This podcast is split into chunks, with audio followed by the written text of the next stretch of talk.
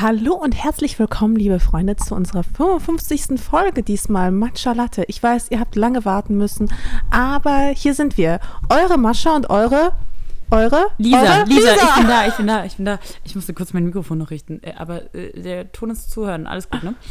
Ja. Hallo, wir sind wieder da und heute gibt es natürlich wieder eine extra lange Folge als kleine Entschuldigung dafür, dass wir uns drei Wochen nicht gemeldet haben. Upsi. Naja, das nächste Mal, wenn wir eine Sommerpause machen, sollten wir vielleicht vorher Bescheid sagen. Aber es hat sich spontan so ergeben. Ähm, du warst weg, ich war weg. Irgendwie. Und dann war Fashion Week. Ja. Irgendwie ist das so passiert. Wie es halt manchmal so halt passiert. Aber es war so viel los und ich weiß gar nicht, wo ich anfangen soll. Lass von Anfang an anfangen. Wa- Was hast du gemacht, während ich in New York war diese Woche? Also ich war in äh, Madrid. Ich war auf dem Kosmonaut Festival. Ach, wie war das? Richtig geil. Hat Olli Schulz da nicht gespielt auch? Ja. Mhm. Hm. Aber das habe ich leider verpasst. Also, weil er hat es schon so früh gespielt. Nicht so früh war ich noch gar nicht auf dem Gelände. Aber es war voll das geile Festival, weil es so ein Und weißt du, bisschen. wer da auch gespielt hat? Sind.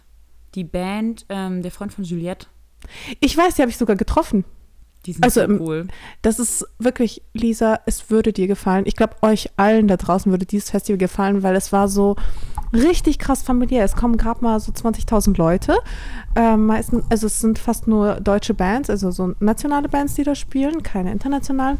Und äh, last but not least, was mir auch sehr gut gefallen hat, zum Beispiel gibt es auch kein, Wir- äh, kein ja, kein Backstage-VIP-Bereich, sondern es gibt nur einen Freunde-Bereich. So nennen die das ganz auch erzählt extra. und das fand ich auch richtig cool. Das ist so süß und du da kannst keine da so Hierarchien zu machen, sondern Genau.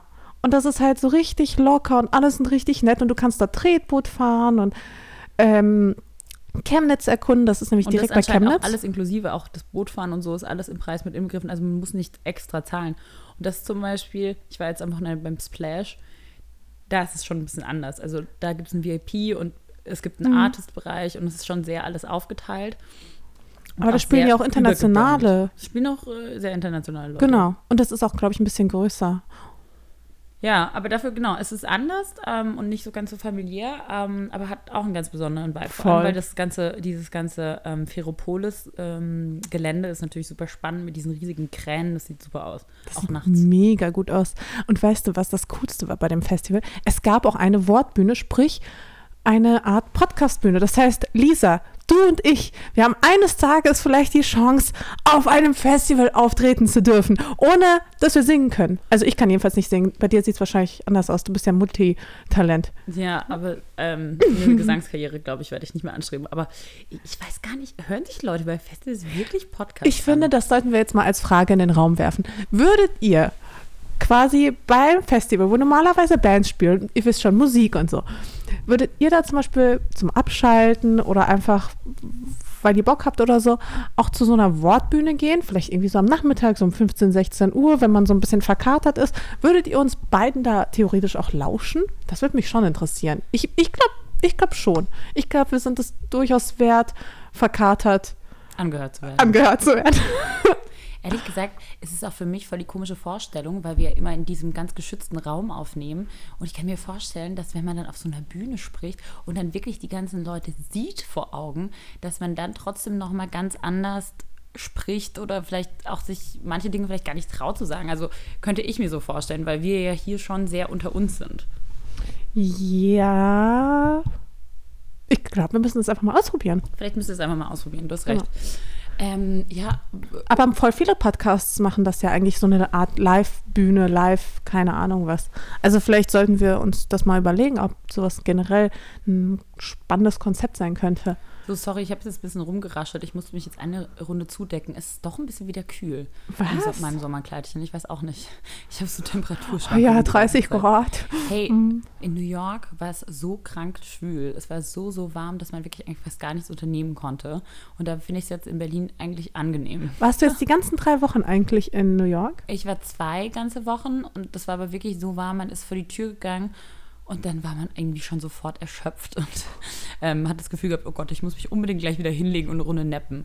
Äh, dabei haben wir ja versucht, mein Freund und ich beide ähm, so einen Alltag gemeinsam zu leben und ich habe versucht, in den zwei Wochen eben nicht ähm, eins auf Urlaub zu machen in New York, sondern bei uns stand viel an, musste viel organisiert werden, auch für die Fashion Week ähm, in Sachen Content und so. Und mein Freund ist ja auch gerade in der Aufbauphase von seinem Unternehmen.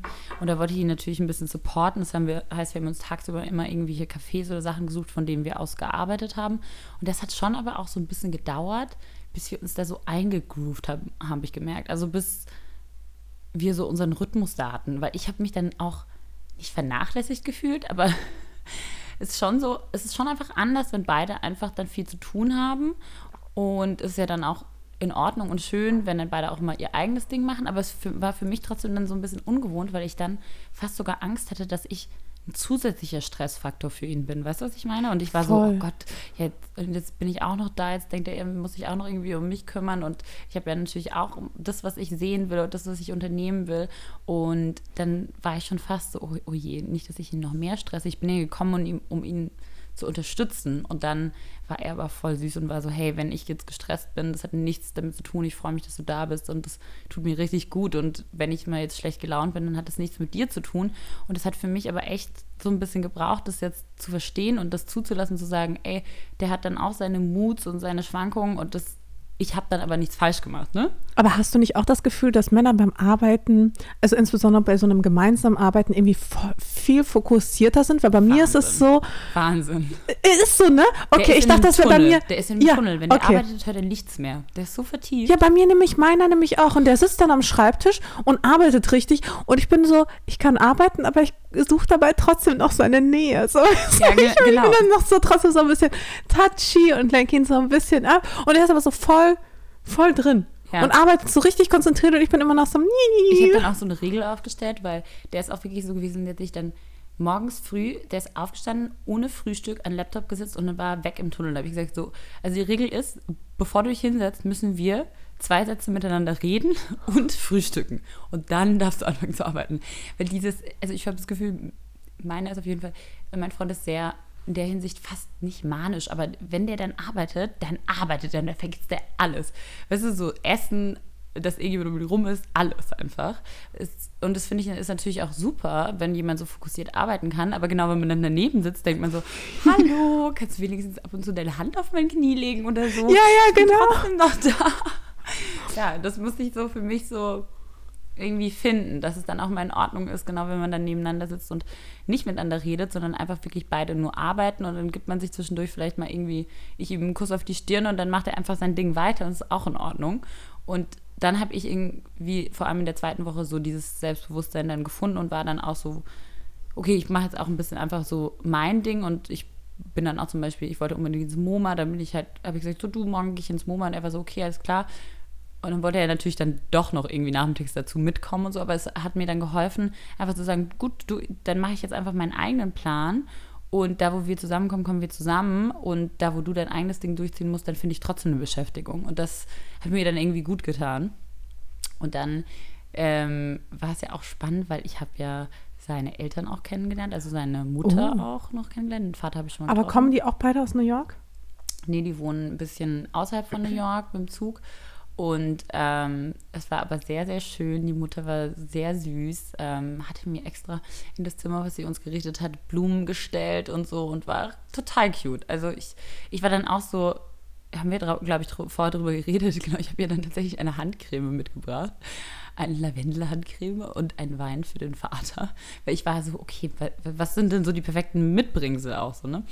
Und da hat sie sich auch super gefreut. Es war ganz herzlich und äh, ich habe auch ein bisschen so Girls Talk mit der Mom gehabt, während dann mein Freund auch irgendwie die WM angeguckt hat oder so. Dann habe ich aber mit der Mutter allein gequatscht und so. Wir haben es richtig gut verstanden. Das hat mir schon auch auch nochmal ein gutes Gefühl gegeben. Ist schon wichtig, was die, dass die Eltern einen mögen, ne? Voll, mega wichtig. Also mir ist es super wichtig, weil im Endeffekt, weißt du, du kannst am Ende die Eltern immer noch auf deine Seite ziehen, wenn, wenn der Boy irgendwie mal so denkt, keine Ahnung, wenn da irgendwie wenn da irgendwas ist, dann hast du, weißt du wenigstens, ah, die Eltern sind auf, der, auf, auf meiner Seite. Es ist auf jeden Fall besser als andersrum, als wenn die Mama einen nicht mag, das, ist, das willst du nicht. Nee, wenn du nicht. so, eine, so ein Schwiegermonster hast, das ist, das ist allem, furchtbar. Vor allem ist es auch wirklich so, ähm, dass die Mutter von ihm ist auch so eine richtige Powerfrau. Und dann habe ich auch gemerkt, so, ah, okay, also weißt du, man lernt den anderen auch nochmal kennen, mhm. wenn man die Eltern so sieht und so merkt, so, ah, daher kommt das, daher hat er das. Und dann auch so dieses, okay, der ist es gewohnt, eine starke Frau in der Familie zu haben, deshalb kann der auch damit so gut umgehen, dass ich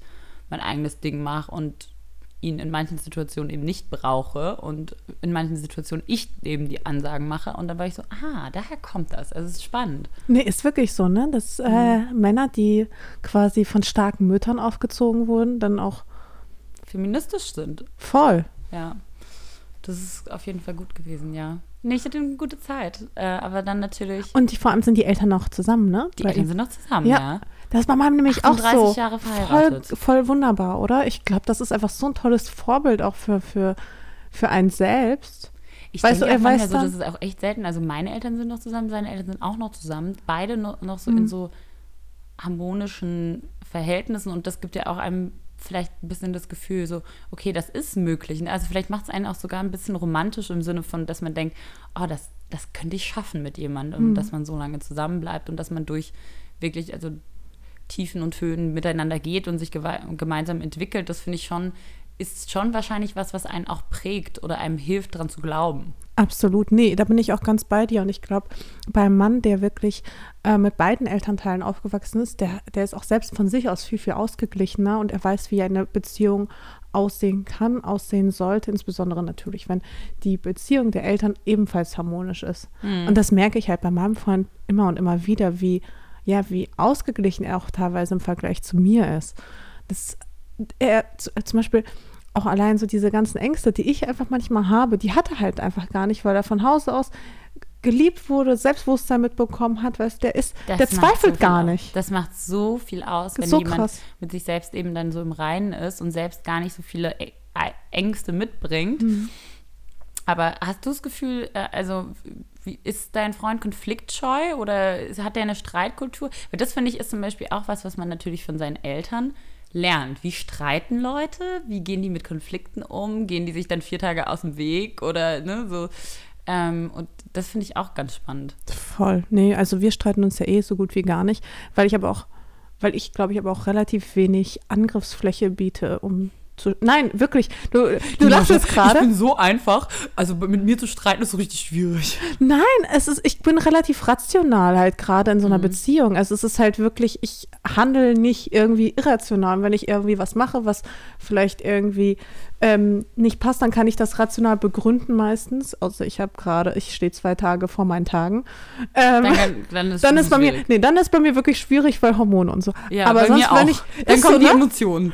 Dann, Wirklich? dann mache ich manchmal Dinge, wo ich danach denke, so, okay, das war jetzt echt nicht so logisch und rational. Und eigentlich hat er nichts falsch gemacht, aber da kam es gerade über mich. Ja, wirklich ist so. Und dann merkst du mal, was Hormone mit einem machen, oder? Ich würde sagen, also wenn du jetzt sagst, du bist so rational, ich bin schon auch eher der emotionale Typ in der Beziehung. Ich bin schon so, dass mir ist es ganz wichtig, wie die Stimmung ist und Wir ich haben ja fühle das auch, sofort, aber- wenn irgendwas los ist, fühle ich das sofort und ich beziehe das meistens auch auf mich leider und das ist natürlich äh, stimmt nicht. Ne? Und Dann muss man, deshalb ist es so wichtig für mich, mich davon distanzieren zu können und zu sagen, nee, das ist jetzt nicht deine Schuld und du musst das auch gar nicht regeln. Bestimmte Dinge muss einfach jeder für sich selbst regeln. Und auch zum Beispiel natürlich, wenn jemand durch eine stressige Phase geht oder versucht an seiner Karriere zu arbeiten, zu sagen, ey, du, ich bin da, aber du musst deinen eigenen Weg trotzdem auch gehen. Das ist trotzdem dein Prozess, durch den du auch gehen musst. Total, aber ich glaube, es geht einfach in dem Moment darum, dass man selbst sich selbst reflektieren kann. Und in dem Moment, wo man sich selbst reflektieren kann, ist man ja auch eher rational. Also Ja. ich bin auch ein, an sich ein emotionaler Mensch, aber in einer Beziehung kann ich mich sehr gut selbst reflektieren und sagen, wie, warum ich handel und bin dann nicht sauer, weil ich ein Problem habe, das ich nicht aussprechen kann oder sowas, Ja. wie es halt manchmal der Fall ist. Und gerade uns Frauen wird ja häufig nachgesagt, dass wir irgendwie irrational handeln, keine Ahnung was. Und das trifft Teilen sicherlich auch auf mich zu, aber wirklich meistens nur in dieser ganzen Phase, wenn ich so gerade in meiner Periode stecke oder kurz vorher, dann brauchst du, also am besten da nichts Heikles ansprechen, aber wirklich ist so, oder? Und an allen anderen Tagen ist das vollkommen in Ordnung. Aber das finde ich auch wichtig und gut eben, also ich glaube, wichtig ist, selbst wenn man emotional ist, das reflektieren zu können, zu sagen, hey, ich habe gerade gefühlt das und das, weil und das Genau. kommt da und daher und ähm, wenn du das und das machst, dann fühle ich mich so und so. Und damit kann man ja dann eben eine Hilfestellung geben, jemandem, dass er es auch richtig machen kann oder dass er nachvollziehen kann, warum man sich wie fühlt.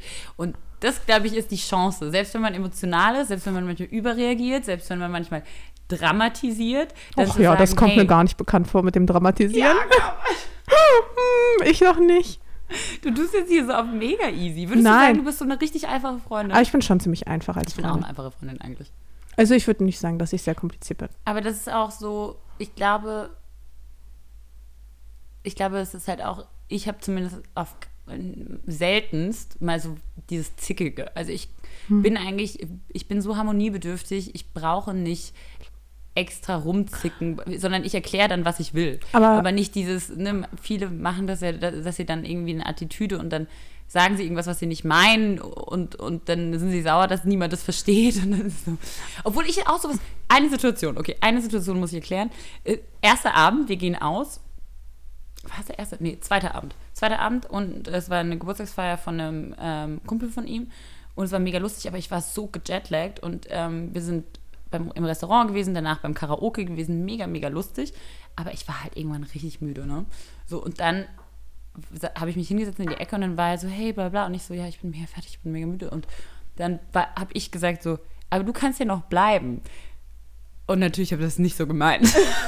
und das ist natürlich, da sind viele Frauen schon wenn wir so, du kannst, bleib doch, bleib doch. Aber wenn er geblieben wäre und mich nicht, dann wäre ich schon sauer gewesen. Und sowas ist schon, ich versuche dann manchmal so, okay, wie kannst du das eigentlich ehrlicher kommunizieren? Hey, ich würde mir sehr wünschen, dass du mich nach Hause bringst, aber wenn du unbedingt noch bleiben willst, dann verstehe ich das auch. Aber dann bin ich trotzdem enttäuscht. so. Aber vielleicht genau so. Und die Frage ist ja, Isa, die ich dir stelle, ist, ähm, würdest du sagen, also ich meine, wenn du sagst, du bist eine umgängliche Freundin, das sage ich ja von mir auch, ähm, würdest du sagen, dass du schon immer so warst oder dass du gelernt hast, so zu sein? Ich glaube tatsächlich, dass, ähm, das ist eine gute Frage. Mascha, du. ähm, ich glaube, ich habe es gelernt, ähm, aber ich glaube auch, dass ich auch teilweise auch manchmal vielleicht nicht also ich hatte, glaube ich, Beziehungen oder was mit Männern, die teilweise das wirklich gebraucht haben, weil sie nicht empathisch waren und deshalb musste ich genau das ansagen können. Also wenn du auch merkst, dass ähm, ich hatte was mit Männern, wo ich einfach gemerkt habe, okay, die checken einfach nicht, was ich jetzt fühle und die checken auch nicht, dass ich jetzt beleidigt bin. Okay, ich muss das kommunizieren, ich muss das sagen, wenn ich enttäuscht bin oder ich muss das sagen, wenn ich eigentlich was anderes will, weil sonst mache ich mir und ihm das Leben einfach schwieriger und deshalb habe ich das gelernt, das zu kommunizieren. Ähm, und es ist aber trotzdem bestimmt so, dass ich auch was Doofes dabei gelernt habe. Und zwar nämlich Erfahrungen gemacht habe, dass ich manchmal davon ausgehe, dass oder davon ausgehe, dass er nicht mit mir nach Hause gehen will. Also weißt du, diese Angst zu sagen, vielleicht will er ja wirklich mit seinen Freunden länger bleiben.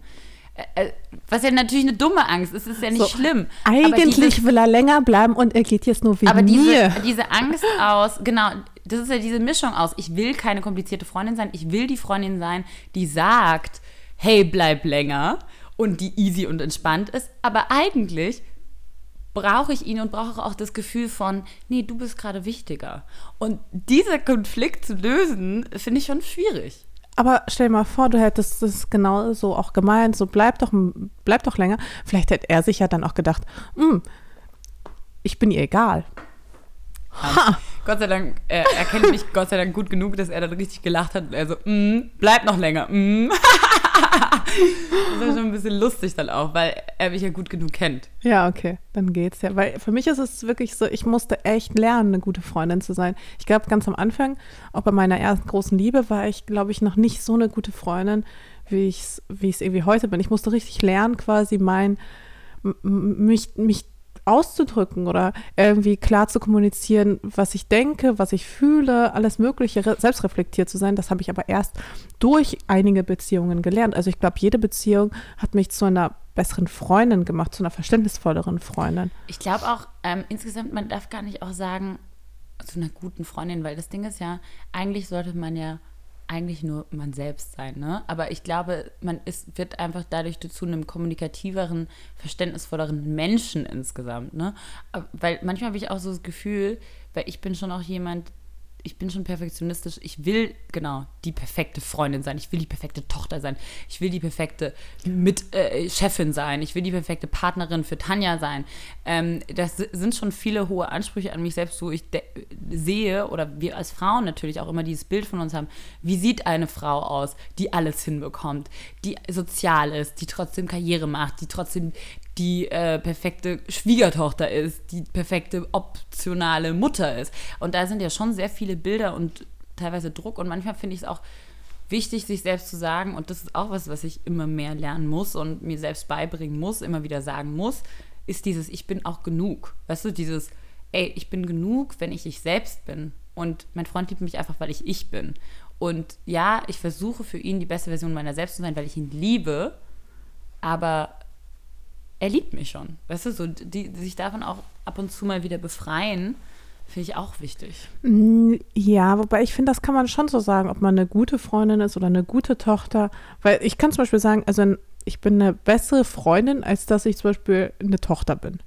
Also ich, Aber das hat ja was mit Erwartungshaltung zu tun, was, weil gut heißt ja nur, du erfüllst die Erwartungen des anderen wahrscheinlich. Oder was nee, oder mein, ich glaube, ich erfülle eher die Erwartung, die ich an mir selbst, an, an mich selbst stelle. Beispielsweise melde ich mich viel zu selten bei meiner Mama und besuche sie viel zu selten. Das macht mich schon mal nicht zur optimalen Tochter. Ja. Und ähm, bei meinem Partner versuche ich dagegen einfach die beste Version meiner selbst zu sein. Ich glaube, der Partner ist auch sowas und ich glaube, das darf man nicht vergessen. Mm, Die Familie oder die Mutter, die, die liebt einen, auch wenn man so ein bisschen, naja. Also nicht egal was, aber ich weiß schon, dass meine Mama mich auch lieb hätte, wenn ich jetzt ein bisschen, noch ein bisschen missratener geworden wäre. So. Die werden mich trotzdem lieb haben. Beim Partner dagegen ist es so, du kannst nicht einfach unendlich kacke sein und erwarten, dass dein Partner dich immer noch liebt, wenn du schlecht zu ihm bist oder wenn du ihn schlecht behandelst. So. Ja, aber man will ja niemanden eigentlich schlecht Nee, man will auch niemanden schlecht behandeln. aber manchmal, manche Passiert's Leute passiert es dann halt trotzdem und dann ist man irgendwie sauer und dann sagt man zu der Mama, Mama, du nervst Aber oder wäre so. es nicht schön, wenn man, wenn man dieses Gefühl hätte, in, sowohl in seinen Freundschaften als auch in seiner Beziehung, als auch zu seinen Eltern, dass man das Gefühl hat, ey, ich kann sein, wie ich will und wenn ich mal rumstecke und wenn ich mal irgendwie zu laut werde, dann versteht die mich trotzdem und dann weiß sie, dass es nicht böse gemeint ist und hat mich trotzdem noch lieb. Und das ist Hm. ein, all, diese Art von Beziehung ist nicht so leicht kaputt zu machen durch ein, drei, vier, fünf Ausraster. Na, das sollte ja schon auf jeden Fall, das sollte Drin eine sein. Beziehung, Das sollte drin das sein, sollte ne? drin sein, das sollte auch eine Beziehung aushalten. Aber ich bin auch, finde ich, groß, also ich bin auch ein großer Fan davon, eine Beziehung nicht zu sehr auszureizen, weil im Endeffekt, das sind immer so kleine Tröpfchen. Am Ende ist es immer nur ein kleiner Tropfen, der das fast zum Überlaufen bringt. Das weiß ich zumindest aus eigener Erfahrung. Man kann ab und an mal vielleicht einen schlechten Tag haben und man kann ab und an mal vielleicht irgendwie irrational sein. Aber im Endeffekt sollte man sowohl Freundschaften als auch Beziehungen nicht überstrapazieren. Und ich glaube auch zum Beispiel, es ist ja auch so, es macht ja nicht nur was mit einem selbst, so ich habe jetzt meine Wut rausgelassen oder wie auch immer, sondern es ist ja trotzdem auf der anderen Seite eventuell eine Verletzung, die auch was mit dem der anderen Person macht. Also ich glaube, Ja, man darf dann auch nicht eben, man muss eben empathisch sein, wie kommt das beim anderen an, was macht das mit dem anderen auch und was löst das wiederum für, für Ängste oder Sorgen oder Druck aus und da, das in Balance zu halten. Naja, auf jeden Fall, es ist ein, ein äh, spannender äh, Weg des Lernens, würde ich jetzt mal sagen. Ich bin auch, äh, ich finde jetzt, ich gehe jetzt auf meine 29 zu, Juli habe ich Geburtstag, diesen Monat, Krebs. Und ich habe das Gefühl, ähm, ich habe noch nie so spannende Gedanken gehabt oder noch nie so spannende Fragen mir selbst gestellt, wie ich mir in diesem Jahr stelle. Und ich finde es richtig geil. ich lerne mich selbst gerade voll nochmal besser kennen. Ja, aber das ist doch gut.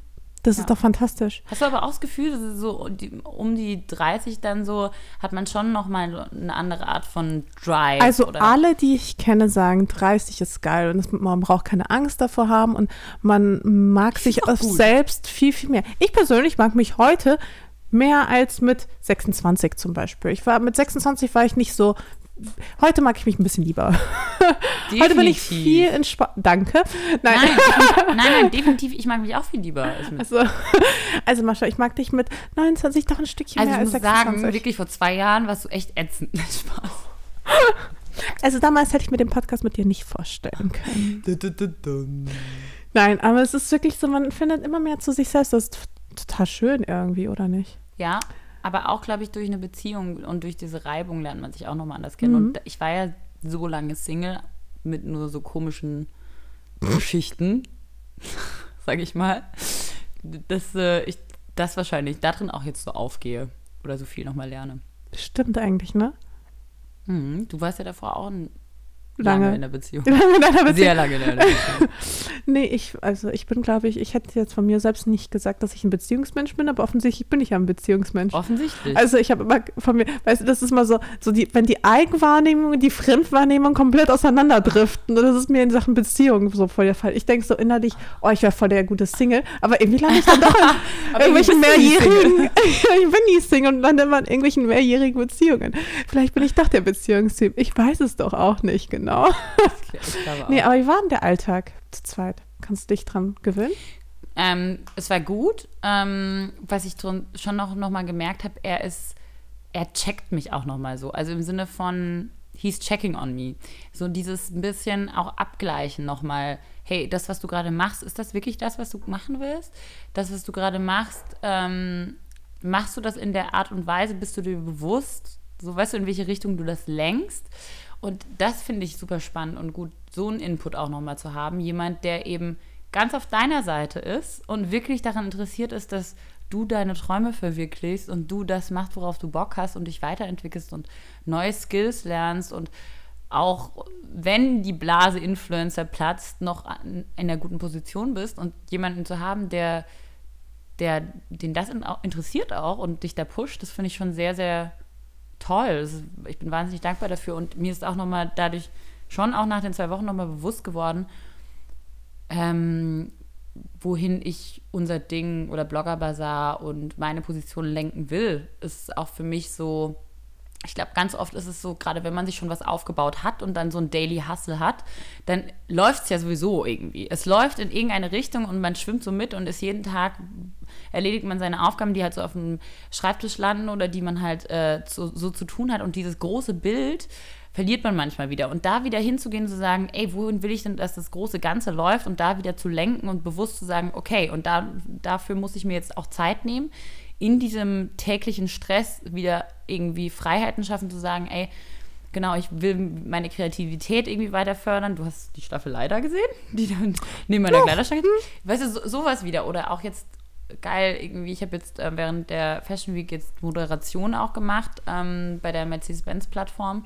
Ich weiß. Und da bin ich, so aufgegangen. Aber warte mal, so dieses, ähm, diesen einen, diese eine Show auch? Genau, Ja. die äh, Botter-Show und habe da praktisch mit einer ähm, anderen Moderatorin zusammen so Co-Hosting gemacht, habe ein Interview mit der Stefanie Giesinger, kommentiert irgendwie die Show und die Mode, woher das kommt, warum es spannend ist. Auch nochmal, so, weißt du, so der Fashion Week Crowd anderen Art von Input zu geben. Wie ist denn wirklich der gesellschaftliche Kontext von dieser Mode, die da gezeigt wird? Was bedeutet das mehr? Was ist wirklich die Story? Und auch dann eben die Designer interviewen zu können ähm, und denen auch Fragen zu stellen, sodass sie die Möglichkeit haben, wirklich ihre Message dort ähm, äußern zu können, Fragen zu stellen, sodass sie wirklich sagen können, hey, da und dafür stehen sie und mit der Kollektion und Aber fand ich, hat mir ja. wahnsinnig viel, Spaß gemacht. Ich bin mega darin aufgegangen.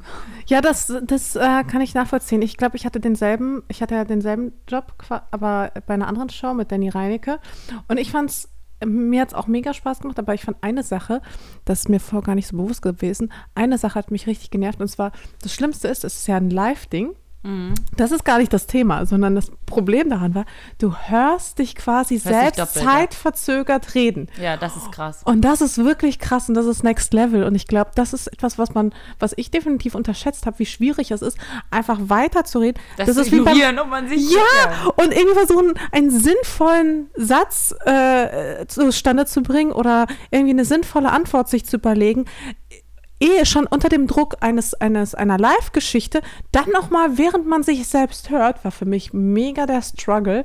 Ich glaube, ich habe es trotzdem ganz gut gemacht, aber es war echt krass anstrengend, einfach zu sagen, okay, also ich lasse mich jetzt nicht beeinflussen davon, dass irgendwie gerade läuft, dass ich quasi dabei zusehen kann, wie Leute zusehen, dass es gerade live ist und dass ich mich auch noch wie bei einem Telefon zum Beispiel, wenn man mit den Eltern oder so irgendwo weiter weg telefoniert, man hört sich selbst nochmal so zeitverzögert reden.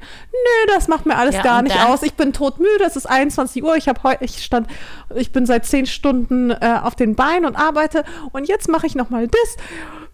Ja, Ja. naja, das war schon, fand ich Voll. schon schwierig diese Woche. Nee, das ist auf jeden Fall. Und vor allem, mir ging es genauso. Ich bin Montag angekommen, war gejetlaggt und Dienstag früh ging es los. Und ich so, hallo, Fashion Week, okay, direkt rein.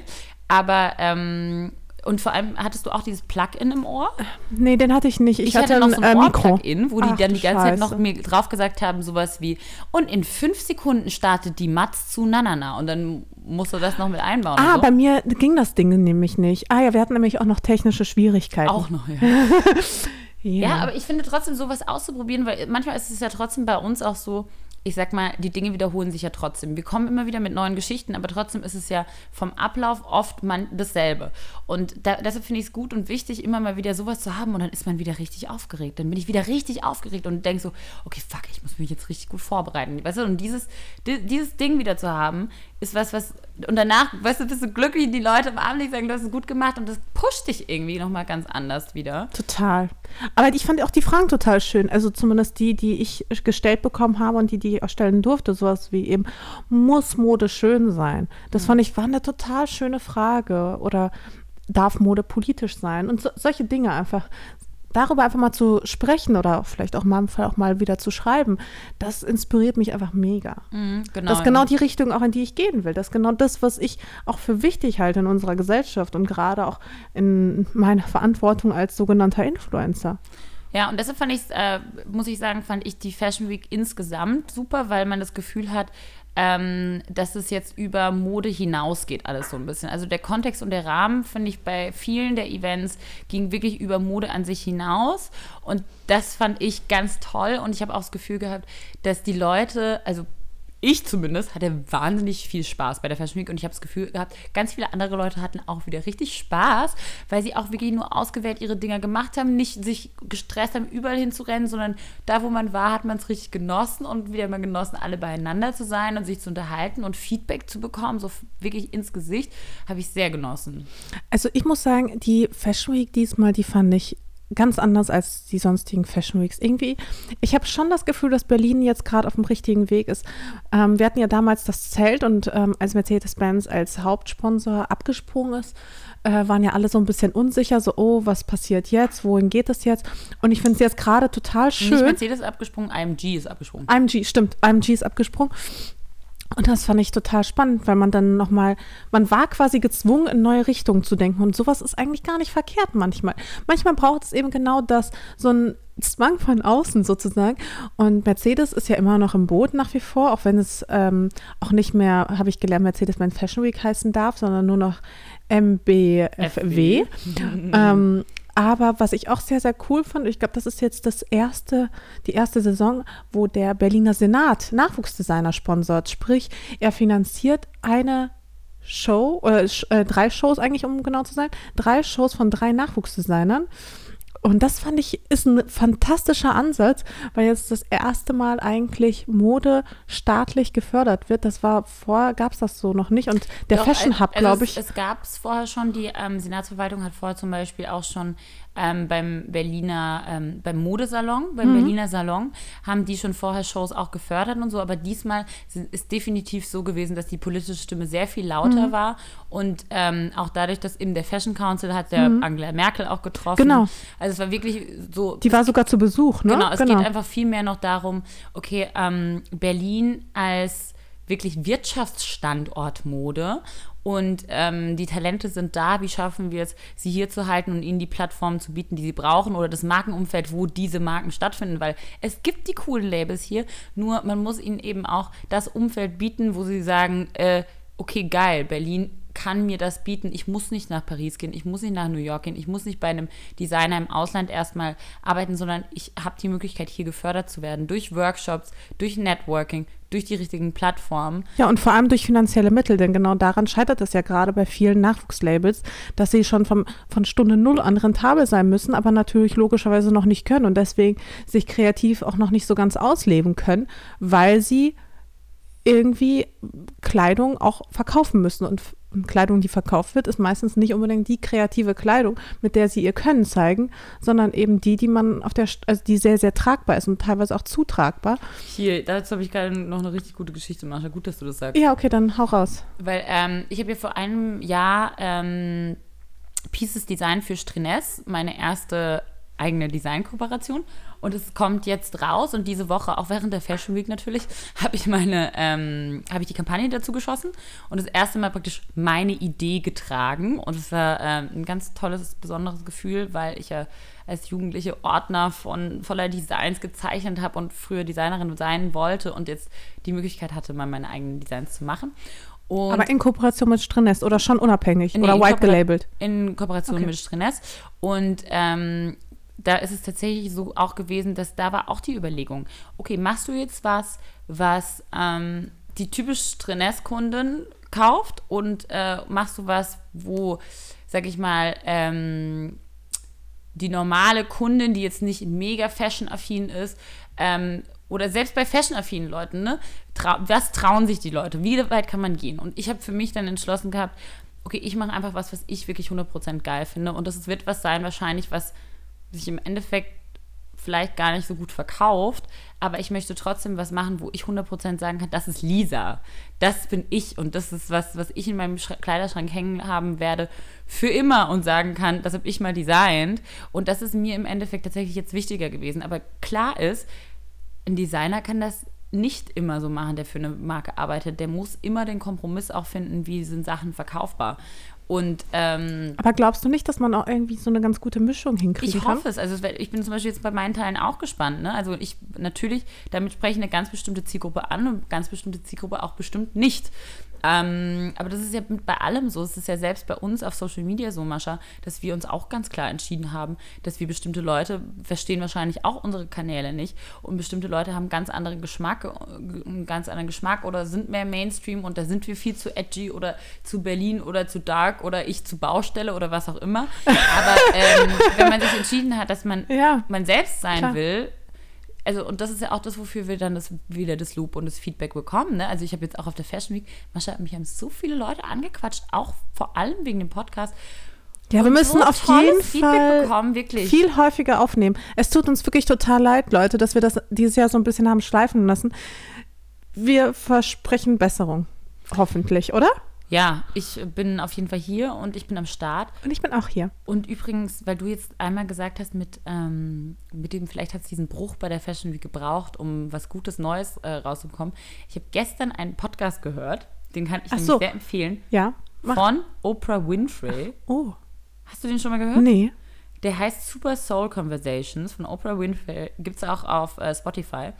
Und ähm, da habe ich gestern zwei Folgen gehört: The Healing Power of Love und ähm, eine andere noch. Und da ging es auch darum, auch im Leben ist es ja auch manchmal so: passiert irgendein Bruch, passiert irgendwas Schlimmes. Aber das kann ähm, total was Positives machen, weil, weil es einen zum Nachdenken bricht, bringt und einen selbst nochmal ganz anders öffnet und man über Dinge nochmal anders nachdenkt, intensiver nachdenkt, intensivere Entscheidungen auch trifft und deshalb kann es was Gutes sein. Nee, total, absolut. Wo wir gerade über Designs sprechen. Mhm. Ich habe auch was gelauncht, nämlich eine äh, Schmuckkollektion. Das habe ich wieder mal gar nicht mitbekommen. Na super, nein. Und, und ich hatte sogar einen richtigen Stand auf der Premium, wo ich war und so. Nein, Richtig, Wie doch. geil! Ja. Herzlichen Glückwunsch. Danke, danke. Jetzt ähm, muss ich David noch. doch, doch, doch, das habe ich gesehen bei der Premium im Schedule. Jetzt, wo du es sagst, Mhm. fällt mir wieder an. Genau. Und zwar so, so einzelne Schmuckstücke. Die, die trage ich natürlich heute nicht. Aber weil meine Kollektion nämlich noch, meine eigene sogar noch da liegt.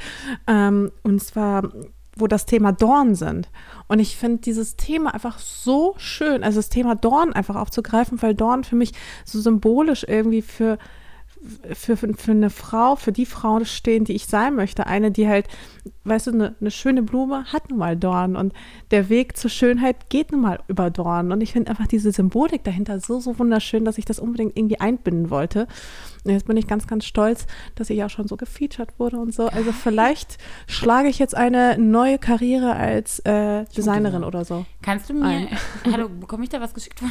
Ach ja, Ähm, ich glaube, da können wir mal drüber aber reden. Hast du dir deine eigene Inspo mit den Dornen gesucht oder war das irgendwie ein übergreifendes Thema? Nee, das war, das war jetzt nur für die Schmuckkollektion, weil ich ja auch so viel in der Not Na- Natur war und dann hatte ich mir so ein Thema überlegt, so was finde ich als Schmuckkollektion richtig schön, was filigran ist, aber was trotzdem irgendwie besonders ist, Ja, was mich symbolisiert. Und dann äh, ist es das Thema Dorn geworden. Also gar nicht Blumen, sondern Dorn. Mhm, finde ich gut. Wie so kleine, schmale Rosenzweige.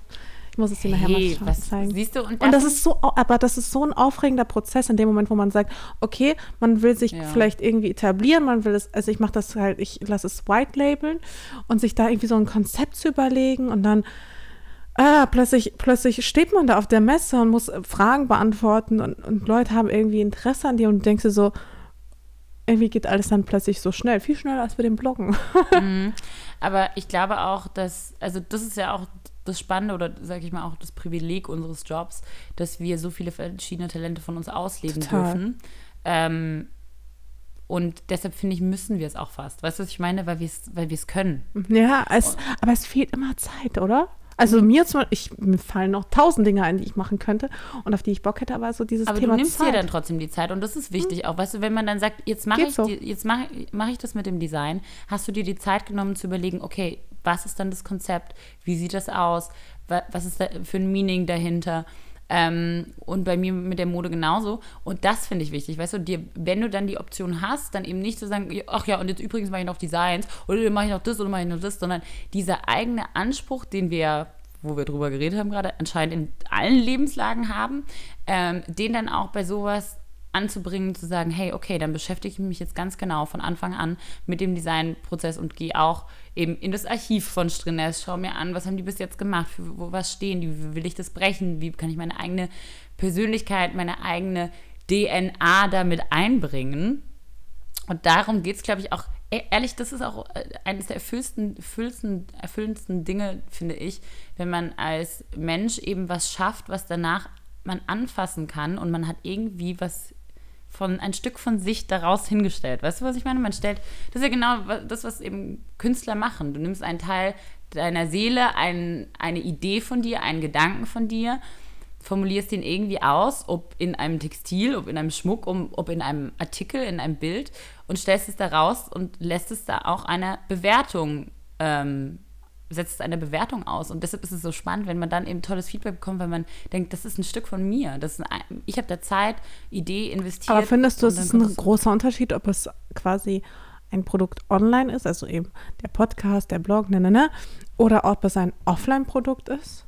Also wie du gerade gesagt hast, glaube ich, dass bei Offline-Produkten das Feedback einfach direkter kommt und schneller kommt. Und online, dadurch, dass natürlich auch, ne, also wenn wir darüber nachdenken, wir produzieren hochwertigsten Content, der einfach innerhalb von einer Woche verschwunden ist in, in, dem Feed irgendwo unten drin. Und dieses doch noch was schaffen können, was irgendwie man anfassen kann, man, was man irgendwo hinstellen kann, was in zehn Jahren noch da steht. Also es ist schon, habe ich das Gefühl, gibt einem eine andere Art von Zufriedenheit als bei einem digitalen Produkt.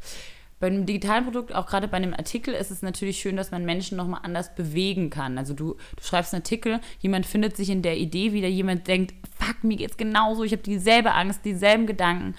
Ähm, da berührst du nochmal auch natürlich mit Worten andere Emotionen. Das ist wahnsinnig viel wert. Aber ich finde, gerade bei Bildern fehlt mir manchmal die Wertigkeit, weil es halt so schnell, Bilder sind fast nichts mehr wert, habe ich das Gefühl. Weißt du, was ich meine? Es vergeht alles so schnell. Jeder ist Fotograf, jeder fotografiert, jeder kann ähm, kuratiert seinen eigenen Feed. Das halt, verliert für mich tatsächlich teilweise dann schon an Wertigkeit, weil es ist ja, fliegt an uns vorbei. Uns ja, geht so. Also ich glaube, so ein paar Sachen, die bleiben mir halt immer in Erinnerung und ein paar auch Instagram-Accounts, ähm, die gucke ich mir immer und immer wieder an und auch immer dieselben Bilder auch teilweise, weil ich sie so, Tatsächlich? ja, absolut. Ich habe so so ein paar Instagram-Accounts, denen ich einfach leidenschaftlich folge und die ich mir immer und immer wieder Mhm. Willst anschaue. du die kurz nennen? Ähm, ich kann auf jeden Fall ein paar von denen nennen. Also natürlich meine beste Freundin Lina Tösch ähm, ist für mich so eine Person, die einfach Bilder für die Ewigkeit erschafft. Ich bin ja ein großer Fan von Q Mike, hatte ich ja auch schon mal erwähnt. Ähm, den finde ich super gut. Wie schreibt man Q, Mike? Äh, Q und dann Mike. Ähm, Den dann, folge ich doch jetzt auch. ja, ich, das ist insane.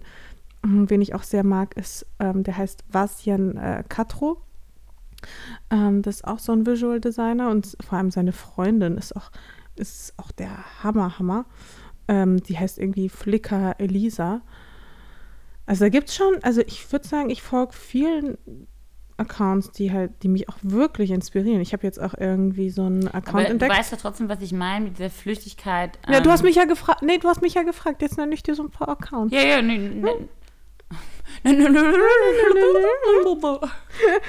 Ich wollte es ja nur mal gesagt haben. Oh, ich habe übrigens viele gute Fragen bekommen. Ah, sehr gut.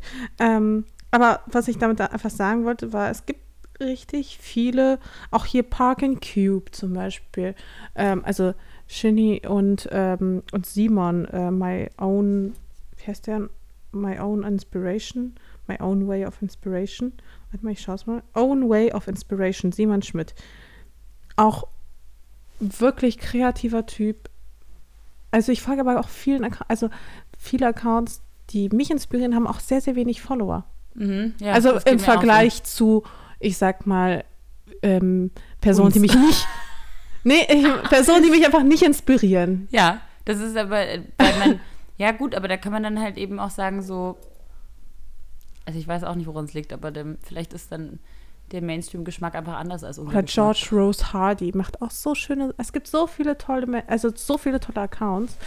Ich folge tatsächlich gerade Hm. im Moment auch gerne so Galerien und so Mhm. Fotografen und so Künstlern ähm, und Rappern. Das finde ich schon immer noch.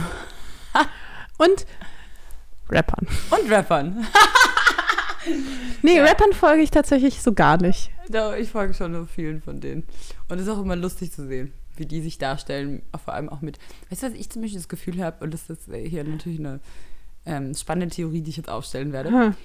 Amerikaner insgesamt und auch amerikanische Rapper, die stellen ihre Beziehung ganz anders dar als Deutsche und deutsche Künstler. Ich habe das Gefühl, deutsche Künstler halten ihre Beziehungen ja wahnsinnig immer so im ganz privaten. Ich wollte gerade die sagen, stellen sie ihre Beziehung überhaupt irgendwie Nee, die dar? stellen die gar nicht da und die sind auch nicht, die sind auch nicht so mega stolz, mit der und der Frau zusammen zu sein oder so.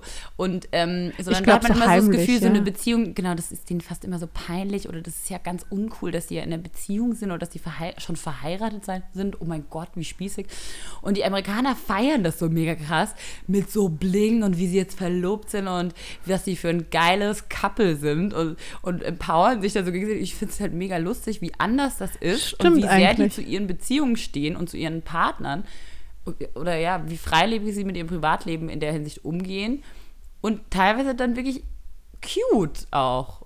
Und das ist, finde ich, in Deutschland auch, finde ich, dieses ganze Thema Beziehung ist ja in Deutschland eher so, hält man ja, behält man ja schon eher für sich. Total. Und ich glaube, also ich, ich respektiere jede Frau, die mit einem bekannten Musiker zusammen ist, weil ich glaube, das ist so hart in Deutschland. Richtig, richtig hart. Also ich weiß gar nicht, wie ich damit umgehen würde. Also Hut ab an alle Frauen, die mit einem Musiker zusammen sind. Ich glaube, das ist überhaupt mit richtig. Stars. Ich könnte ja. Ja. zum Beispiel, witzigerweise ist ja eine gute Frage. Mascha, könntest du mit einem Instagrammer zusammen sein? Wenn jetzt du so einen sexy Instagram-Boy hättest, der die ganze Zeit sich da so darstellen würde, könntest du das? Also ich sag mal so, ich könnte mit jemandem zusammen sein, glaube ich, der irgendwie einen gewissen Star-Status hat, sofern es ihm selbst so relativ egal ist. Weißt du, was ich meine? Wenn das aber so ein Typ ist, der sich selbst die ganze Zeit so darstellt und dann, ich bewege mich jetzt auch schon so, der so ein, weißt du, so ein, so ein Typ ist, der sich selbst so richtig feiert und die ganze Zeit nur so oben ohne rumläuft und so sich einfach geil findet, ja? So, und mich die ganze Zeit zwingt, ähm, Fotos von ihm zu machen, am besten oberkörperfrei und sich dann auch noch so, so hinstellt. Das, ich glaube, ich, das es wäre weniger, dass es mich stören würde. Ich glaube, ich könnte ihn einfach nicht so richtig ernst nehmen. Ich glaube generell Männer, die zu sehr auf ihr Aussehen fokussiert sind, habe ich irgendwie meine Schwierigkeiten mit, weil ich brauche einen Mann, der irgendwie einen coolen Ausgleich hat, der weiß, okay, zu einem äh, gesunden Geist gehört auch ein gesunder Körper so ungefähr, aber wo Sport und Aussehen ähm, nicht die Hauptrolle spielen, sondern eher die Nebenrolle, wo es aber hauptsächlich so um das Köpfchen geht, was ähm, was Aber da gefördert wird. Deshalb, ich frage mich das deshalb, weil ich denke mir schon manchmal, auch für meinen Freund ist es schon, glaube ich, auch hart, dass ich mich so darstelle manchmal. Also im Sinne von, ich meine, mein Account ist ja jetzt nicht wahnsinnig sexy und ich äh, poste nie, nicht besonders oft irgendwelche Bikini-Fotos oder sonst irgendwas. Aber ähm, an, an sich dieses, okay, deine Freundin stellt sich da raus und natürlich viele Typen gucken das an und viele Typen kommentieren das auch und äh, die stellt sich da wie schlau und witzig und wie toll ihr Leben ist und was sie für tolle Outfits anhat und wie toll ihr Körper ist. Und ähm, natürlich, wir präsentieren uns ja schon auch alle. Und das ist, glaube ich, schon teilweise, gerade für einen Partner, der nicht da ist und der dann dich auch nur in der digitalen Version teilweise bekommt, glaube ich schon, dass es hart ist. Ja, da hatten wir letztes Mal auch schon drüber gesprochen. Ähm, ich glaube aber je nach, also natürlich sind da auch alle Männer unterschiedlich und manche Männer Ich mögen sehr gerne. Hm, ich glaube, manche Männer mögen halt lieber so schüchterne Frauen, die sich so gar nicht irgendwie offen zeigen, weißt du, wo sie sagen können, diese Frau, die gehört ganz alleine mir. Aber ich glaube Mhm. auch, es gibt auch viele Männer, die es richtig gut finden. Also ich glaube, da, da gibt es so wenig irgendwie dazwischen. Ich glaube, es gibt wenig Männer, die sagen, also es gibt wirklich entweder nur den Mann, der seine Frau ganz für sich haben will und super schnell eifersüchtig ist und gar nicht will, dass sie irgendwie öffentlich zu sehen ist. Und dann gibt es noch so die Männer, die es relativ gut finden, wenn ihre Frau irgendwie Wirklich? Doch, ich glaube, ich es gibt was zwischendrin. Ich Ich glaube, glaub- es gibt sowas zwischendrin, wo die so, so gemischt sind aus, ich bin eigentlich mega stolz und ich finde es, irgendwie finde ich es gut, dass sie ihr eigenes Ding macht, aber irgendwie unheimlich ist es mir schon. Also ich glaube, es gibt schon was zwischendrin. Aber Na, ich kenne schon viele Männer, die sagen, oh, sie finden es total toll, mit einem Model oder so zusammen zu sein. ja, das, das stimmt. Das, und gibt's. das äh, stimmt. Das, stimmt, geht das gibt's natürlich auch. immer nur Hand in Hand mit entsprechenden Fotos. Ne? Du kannst nicht einfach ein Model haben, was aber kein Model ist, und dann sa um sagen zu können, ich date ein Model. Also weißt du, was ich meine? Ja, aber das muss ich sagen, das finde ich immer ganz schwierig. Also solche Typen kann ich ja gar nicht ab, die dann sagen, ja, also ich muss schon, also ich bin ja nur mit Models. Ja, ja, genau. Aber die, Übrigens, übrigens, ich war in New York auf der Party, waren übrigens nur Models. Wirklich. Waren nur Models. Ich so, bist du auch ein Model? Ja, ich bin auch ein Model. nee, die waren alle ganz, ganz süß und ganz ähm, spannende Frauen. Nee, aber dabei. weißt du, was aber ich sehr mein? jung, aber es war trotzdem lustig, weil es halt so eine Modelparty war. ja, aber weißt du, was ich meine? Es gibt halt viele, glaube ich, auch Männer, die sowas total toll finden. Mhm. Ist auch Also, in Ordnung. Aber Das ist halt auch in meins. Ordnung, ja. Aber ich meine, ich glaube, wir bevorzugen ja auch Männer, die selbst noch nicht so krass auf ihr Äußeres fixiert sind. Jo. Also ich Um uns auch runterzubringen, damit ein ein Typ auch mal sagt, ey, ist doch scheißegal, geh jetzt meinem Hundi bitte vor die Tür. Und man denkt so, recht hast du. Recht hast du. Hä, come on, würdest du sagen, du gehst zu selten im Pulli aus dem Haus? Also ich bin immer froh, wenn die Fashion Week vorbei ist, dann siehst du mich nur noch in so bequemen Joggingklamotten. Und ich kann übrigens auch nichts anderes tragen als bequeme Schuhe beispielsweise, weil meine Füße so katastrophal aussehen, so voller Blasen, dass ich am liebsten so mir so Mullbinden um meine Füße binden würde und dann nur noch in so, oh Gott, wie du guckst gerade. Ja, ich, ich habe gerade auch Ich hab- meine Fußschmerzen nach den ersten zwei Tagen nachgedacht. Vor allem bei mir sind es meistens die Turnschuhe, die mir dann so fiese Blasen machen. Das sind alles Schuhe. Aber es liegt einfach daran, dass man zu viel rumsteht und zu viel rumläuft. Ja, keine Ahnung. Okay, Naja, ähm, ähm, soll ich jetzt mal, hier der Erik hat nämlich eine Frage gestellt und das finde ich eigentlich passt ganz gut. Seht ihr bezüglich der Berliner Fashion Week ein Up- oder ein Downgrade? Und ich glaube, wir sagen beide, es ist ein Upgrade gewesen. Absolutes Upgrade. Absolutes Upgrade. Auch allein, dass das äh, Hugo Hugo gezeigt hat. Hugo Hugo gezeigt hat. Dass Hugo gezeigt hat. Das, ist war mega sowieso das Upgrade. Highlights. Also, also Hugo hat ähm, ganz wichtig übrigens Genau, Unterscheidung. eine Introduction. Ich mache eine kleine Introduction. Also es gibt übrigens äh, zwei verschiedene Brands, Hugo und Boss, und das ist Unterschied. Und Hugo ist jetzt nach Berlin zurückgekommen und hat eine Show gemacht, weil die von Mitch eigentlich ganz gut auch hierher passen mit so ein bisschen edgy, bisschen jünger, bisschen frecher, bisschen mehr Berlin. Und ähm, deshalb haben wir uns alle sehr gefreut, dass die eine wirklich ganz internationale geile Show gemacht haben, muss ich sagen. Die Location war so eine alte Fabrikhalle, super coole Beleuchtung, die Lichtshow war super, das Casting war ganz international, ähm, super Mädchen. Ähm, direkt danach übergegangen mit Wow-Effekt, Vorhang runtergefallen, Models stehen alle auf so einer Treppe, die man vorher noch gar nicht gesehen hat. Und dann kam äh, Wiz Khalifa als Show-Act. Und die Mode, muss ich sagen, war natürlich 100% mein Ding, obwohl man jetzt sagen kann, Hugo springt damit schon ein bisschen auf so die Streetwear-Schiene-Welle mit auf. Ähm, ich war aber natürlich trotzdem 100% meins, also kann ich gar nichts dagegen sagen. Viel Radlerhosen, viel ähm, so ein bisschen, Hast du die Woche auch eine Radlerhose getragen? Ich habe nämlich eine getragen, war ganz stolz. wirklich, Ja, klar. wie? Und ich habe kein Bild davon bekommen. Nee, ich habe Zeig ich dir nachher im nicht, aber ich habe Privaten. ich hab's, finde ich, davor auch schon relativ ausgereizt. Also ich dachte dann jetzt während der Fashion Week, aber es ist ein bequemes Outfit, insofern ich würde es immer wieder anziehen.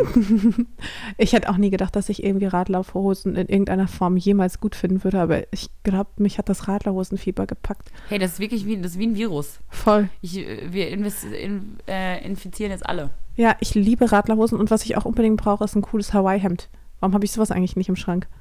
Ja, aber ich muss sagen, das fand ich schon auch au- auffällig bei der Fashion Week. Das sehen schon viele Typen auch jetzt alle gleich aus. Die tragen alle nämlich ein Hawaii-Hemd und so ein goldenes Kettchen und so, ähm, weißt du, was ich meine? So ein bisschen eins auf so Hawaii-Hemd dann in, die, in so eine Anzugshose reingesteckt. Alle so ein bisschen Pablo Escobar. Eine farbige Sonnenbrille noch dazu. Genau, Also so möchte ich rumlaufen. Ich lasse mich quasi so läuft von der einem Marco Männer. schon seit zwei Jahren rum. Das ist, eine, ist eine große Inspo. Ja, das stimmt. Der hat mir ja schon wieder eine Sonnenbrille geklaut.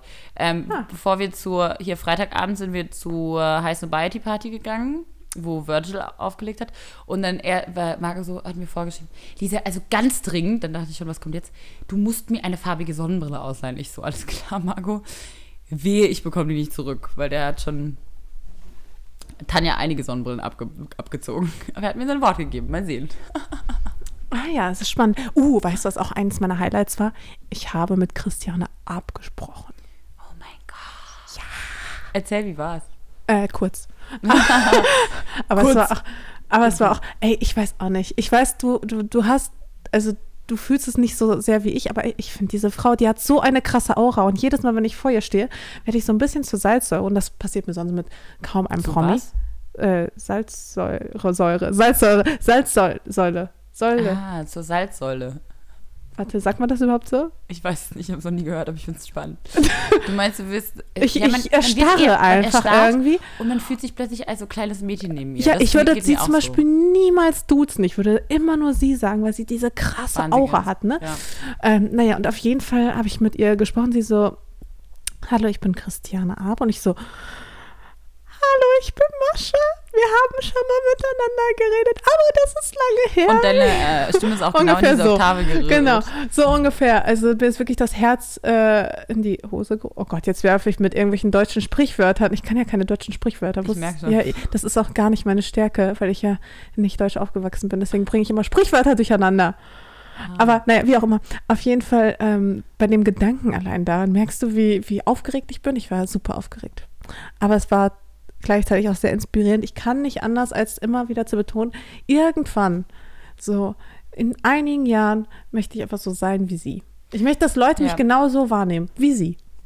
Ich möchte wie sie nur noch ein bisschen herzlicher. Aber ich finde zum Beispiel auch, als ich war. Ich finde aber, sie trifft genauso diese Gap zwischen sympathisch, aber auch eben so ein bisschen so unnahbar. Aber trotzdem Mhm. ist sie humorvoll und Ja. intelligent und sie hat irgendwie alles, ohne dabei arrogant rüberzukommen, die sondern macht einen trotzdem. super Job und die definiert die deutsche Vogue ganz, ganz toll und auch gerade jetzt. Ich habe die letzte Ausgabe jetzt auch angeguckt und ähm, was da auch ähm, modisch und sozial drinsteckt, ist super. Und die supportet ähm, deutsche Designer wie keine andere und äh, deshalb großer Respekt auf jeden Fall. Und am ähm, Freitag äh, war ich vorher eben auch noch bei der Vogue-Party.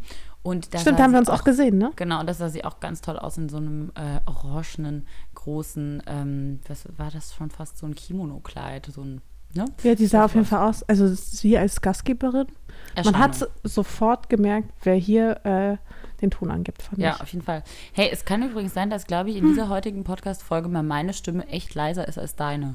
Vielleicht haben wir das mal geschafft. Ähm, ja, das liegt daran, weil ich ähm, zur Abwechslung mal ins für mich geeignete Mascha-Mikro spreche, was wir mal eingestellt haben, und du in dein Lisa-Mikro sprichst. Vielleicht sollten wir mal da so ein großes M draufkleben, damit wir Bescheid wissen. Nee, das, äh, so- liegt, das liegt nicht am Mikro selbst, sondern das liegt an dem Anschluss jeweils, rechts, links. Ah. Mhm. Also ganz kurz, du bist doch der Technik-Pro in unserem Team. Du Ja. musst das eigentlich wissen. Deswegen haben wir auch heute Mikros getauscht. Gut gemacht. Ja. Okay, äh, Ähm, Frage, genau. Du wolltest, geht's dir eigentlich gut? mir? Ja. Ähm, danke der Nachfrage. Ähm, ich komme jetzt gerade mal wieder so klar. Ich muss sagen, wie gesagt, die Woche und die zwei Wochen davor habe ich, ich habe richtig viel Spaß gehabt und auch während der Fashion Week, ich bin äh, Mittwoch, Donnerstag, Freitagabend ausgegangen und nicht zu wenig und hatte, ich hatte irgendwie mega Lust, alle meine Energie rauszulassen und habe mich so lebendig und gut gefühlt. Ähm, und dann ist immer nur die Frage, wie findet man dann aus diesem ganzen Hype und aus diesem tausend Menschen und tausend Events, wie findet man da wieder einen guten Ausstieg ins normale Leben? Ne? Da muss man den richtigen Punkt wählen, wenn man aussteigt, ohne in ein Loch zu fallen. Ähm, deshalb habe ich den Ausstiegspunkt noch ein bisschen nach hinten verschoben und bin Samstag noch zum Splash gefahren. Und äh, genau, dann gestern bin ich runtergekommen und habe dann einfach bestimmte Dinge gemacht, die mir so gut tun, weil also äh, es sind natürlich verschiedene Bereiche, die man dann immer so ein bisschen vernachlässigt. Sowohl den Rest des Lebens, äh, wie zum Beispiel auch die eigene Wohnung, wenn man immer nur reingeht und sich umzieht und alles liegen lässt und tausend Leute mitbringt, die irgendwie tausend Sachen ausleihen oder umrutschen oder ne, so. Oder auch andere Freunde und Familie, zu denen man in der Zeit dann einfach gar keinen Kontakt hat. Und dann der eigene Körper und die eigene Seele auch. Was, ne, mit diesen ganzen Eindrücken, wann hat man Zeit, das alles zu verarbeiten? Plötzlich ist man dann alleine, man hat irgendwie schlecht gegessen, wahrscheinlich zu viel geraucht und zu viel getrunken und man hat irgendwie noch ein bisschen Hangover. Ähm, und dann wieder diese, so in so einen Rehab-Mode einzusteigen. Und das habe ich gestern so ein bisschen gemacht. Ich habe irgendwie eine heiße Badewanne genommen, dann war ich ein bisschen spazieren draußen, so ganz für mich und ähm, dann habe ich mit äh, meinen liebsten Menschen telefoniert. Habe ich mit meiner oh. Mama und meiner Tante und meiner Schwester und meinem Freund und in meiner Wohnung so ein bisschen aufgeräumt und rumgekruschelt und gut gegessen, viel Tee getrunken und dann ging es mir schon wieder besser. Und jetzt bin ich schon wieder fast wieder ich, fast. Das ist ganz komisch. Ich kann das total nachvollziehen. Am Samstag, also ich bin nicht mehr zum Splash gefahren. Ich habe mir das Wochenende gegönnt, aber ich habe auch wirklich vorher, ich weiß gar nicht, wann ich das letzte Mal quasi vor dem Wochenende so einen ruhigen Tag auch mal hatte. Weißt du, einfach einen Tag für mich oder einfach mal so ein Wochenende, wo ich nicht unter Strom stand. Und das war wirklich die letzten Wochen war es ganz extrem. Und was ich halt ganz krass gemerkt habe, ich habe wirklich zum Ende der Fashion Week gefühlt alle meine Glückshormone aufgebraucht. Es genau, war wirklich so, genau mein Gefühl, ich musste, ja. ich bin wirklich in so ein Loch gefallen. Es war mir auch klar und es ist sehr bewusst entstanden. Und ich musste erstmal meine Reserven. Man weiß, dass es passiert. Ne? Ja, ich musste richtig meine, ich meine, Glück, also Hormone, Glückshormone, das ist ja auch, das ist ja auch in gewisser Weise auch ein, ein physischer Stoff.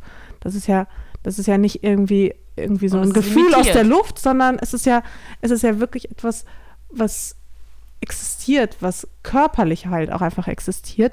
Und ich glaube, bei mir, meine ganzen Botenstoffe waren alle aufgebraucht. Ich brauchte, ich habe jetzt wirklich ein bisschen gebraucht, um neue zu bilden. Und nee, man muss dann irgendwie eben seine Quellen finden, wo man ja. wieder auftankt. Wirklich. Voll, auftankt, richtig. Ja. Also wirklich, das ist auch genau das richtige Wort. Quasi seine Glücksreserven wieder auftankt. Ja, und ich finde auch, das ist ganz wichtig, dass man weiß, dass es normal ist. Weil mir ist es immer am Anfang so gegangen und dann bin ich immer, habe ich immer mega die Krise bekommen. Ne?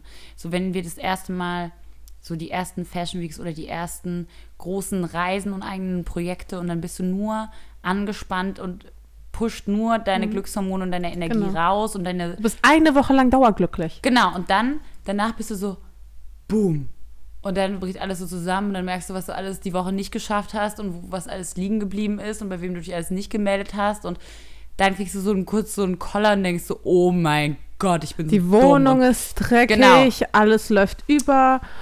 Und, und, ich glaube, das ist so, es ist einfach wichtig, dass es ganz, zu wissen, dass es ganz normal ist und dass man weiß, dass es am Ende von jedem, von die, jeder dieser Phase kommt und man sich einfach schon immer ganz genau überlegt, okay, wann nehme ich mir dann die Zeit und was mache ich dann, was mir gut tut? Oder welche, welche Leute tun mir auch gut, ne? Oder ich fahre eben, ich fahre eben mal raus oder ich lese oder ich liege einfach nur im Bett und höre Musik und ähm, glaub, dann zu wissen, ist in Ordnung, dass ja. es kurz auch, es fühlt sich kurz traurig an, ne? Und mhm. dann, das darf man auch kurz zulassen. Total.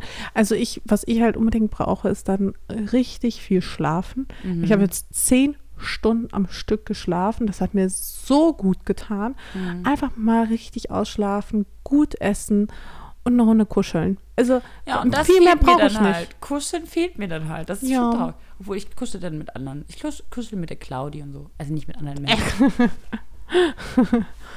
Was sind noch so deine, deine Energiegeber? Ähm, Oder deine, deine aber Hacks, tatsächlich, also manchmal hilft es auch wirklich mal rauszufahren, so Basics zu machen, so eine Fahrradtour durch Berlin oder an den See zu fahren oder ähm, an den See zu fahren und einen Podcast zu hören zum Beispiel. Nee, aber das ist wirklich das, was, was mir so hilft. Ich brauche gar nicht so fancy Trips. Ich muss nicht irgendwie nach, keine Ahnung, wohin reisen, sondern ich brauche einfach manchmal so einen Tag Auszeit, wo ich Zeit bei meinem Freund in der Natur verbringe. Und das mhm. gibt mir so viel. Einfach so ein kleiner Tagesausflug ist manchmal wie ein ganzer Kurzurlaub für den Kopf. Mhm, total. Voll.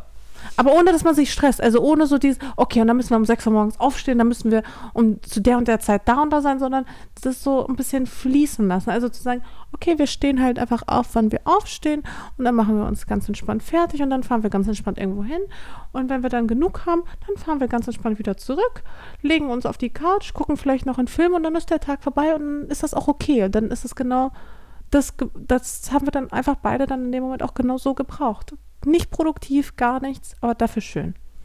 Ja, ähm, und das würde ich jetzt auch sagen, weil nämlich die Katharina hat gefragt, was ist das größte Learning in den letzten drei Jahren? Ich würde sagen, genau das ist mein größtes Learning gewesen. Dieses, es gibt Hochphasen und es gibt Tiefphasen und das gehört dazu. Man muss nur die richtigen Tools äh, lernen und sich selbst gut genug kennen, damit man weiß, wann was dran ist und was bei was hilft. Also genau, was braucht mein Körper dann? Was für Nahrung tut mein, mir denn gut, wenn ich die ganze Woche zu wenig gegessen habe und wahrscheinlich zu viel Alkohol getrunken habe, mein Magen wahrscheinlich wahnsinnig übersäuert ist? Was, was esse ich denn dann? Vielleicht esse ich dann eben nur bisschen basischeres Essen und eher so Haferlocken und Kartoffeln und trink viel und äh, ähm, viel Gemüse hilft bei mir, viel gedünstetes Gemüse und so. Und das ist, glaube ich, das beste Learning. So sich selbst so gut kennenlernen, dass man mit solchen Sachen gut umgehen kann und weiß, das sind die Dinge, die mir körperlich und seelisch gut tun und mich wieder zu mir zurückbringen.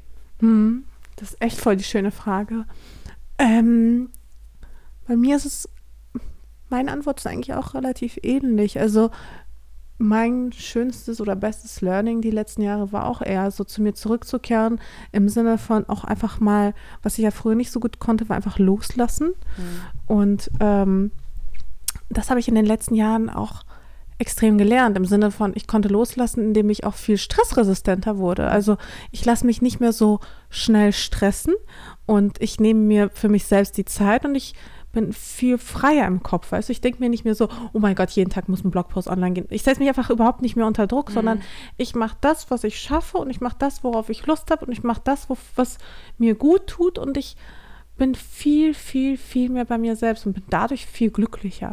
Und ich glaube, das ist auch, genau, ich würde auch 100% zustimmen, auch dieses selbst ganz genau hinhören, was tut mir gut und was will ich eigentlich. Und dann auch zu sagen so, okay, ich brauche jetzt nicht die, zum Beispiel jetzt, wenn es auch um Geburtstag geht, ne? Also jetzt, die Tanja hat irgendwas vorbereitet, ich weiß nicht, was sie vorhat an meinem Geburtstag, aber auch da zum Beispiel dann, so das letzte Jahr war ich so, ich brauche nicht die große Party. Ich, ich will einfach nur essen gehen mit meinen irgendwie vier, fünf besten Leuten und ich brauche gar keinen so großen Stress. Oder, weißt du, und da, bei solchen Dingen ehrlich zu, zu sich zu sein oder auch so, wenn es dann mal eben an Wochenende geht, geht, zu sagen so, nee, ganz ehrlich, dieses Wochenende brauche ich gar keine sozialen Kontakte und ich will eigentlich, eigentlich will ich mal nur mit mir sein.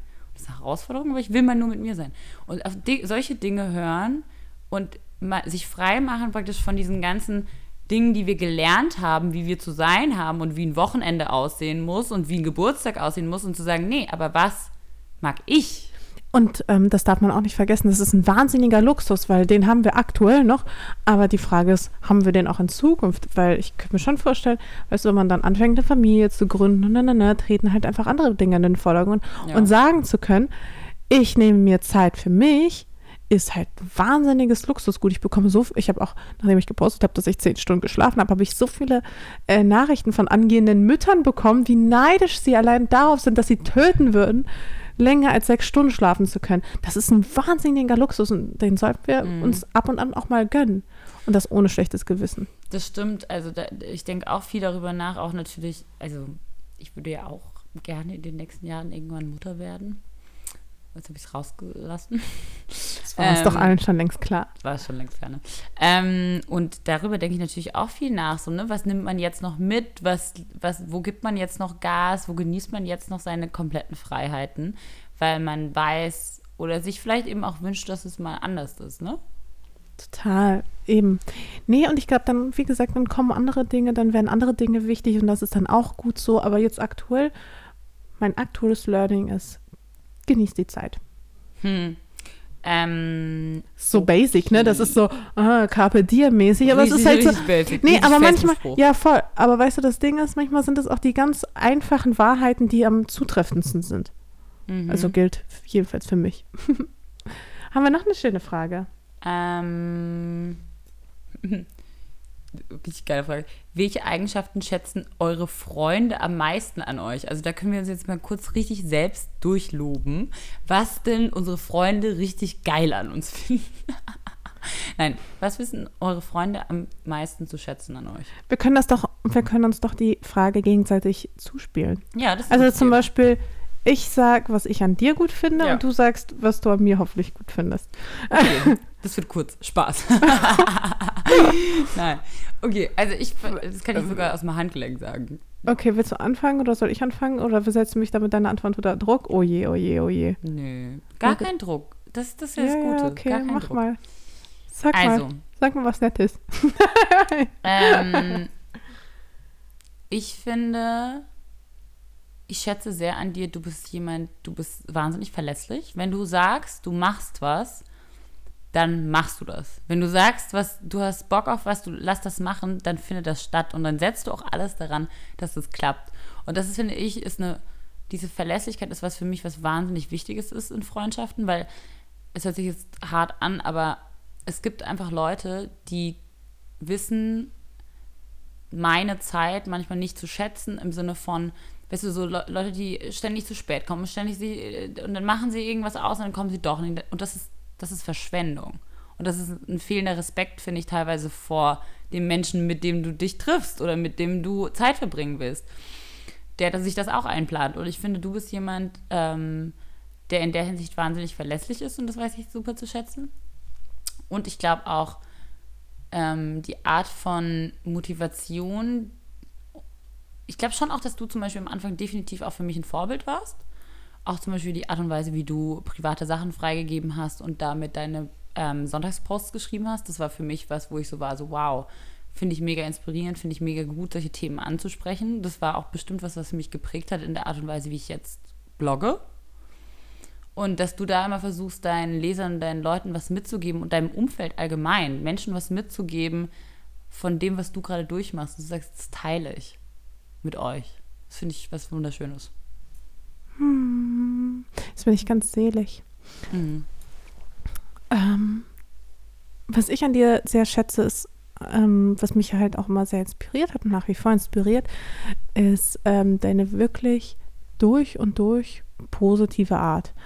Und das ist halt etwas, das war für mich, äh, wie du weißt, nicht immer selbstverständlich, dass ich versucht habe, die Dinge mal positiv zu sehen. Und bei dir ist das Glas immer halb voll. Es ist nie halb leer. Und egal wie, wie beschissen es dir auch mal geht oder ähm, wenn du auch mal so richtig Kacklaune hast, du kannst irgendwas, immer noch irgendwas Gutes abgewinnen. Und einfach so diese durchweg positive Art ist halt etwas, das hat dich so enorm weit gebracht und das hat, das gehört einfach so sehr auch so zu deiner Persönlichkeit, so dieses, das, dieses Ding, dass du halt immer so ein Sonnenschein bist und auch dadurch auch ein Sonnenschein für andere und dass du es auch gar nicht zulässt, ähm, irgendwie, irgendwie Negativität in dein Leben zu bringen. Und selbst wenn, wenn irgendwas Negatives in dein Leben kommt, dann schaffst du es, das mit deiner positiven Energie einfach wieder wettzumachen. Das finde ich unfassbar inspirierend. Das hat mich auch krass inspiriert, ähm, selbst auch weniger negative Energie in mein Leben zu lassen und ähm, selbst auch viel positiver zu werden. Das ist eine Sache, die ich auf jeden Fall beeindrucke, beeindruckend finde. Und was ich auch sehr bewundere, ist so dein Mix aus ähm, Freundlichkeit und Dreistheit. Also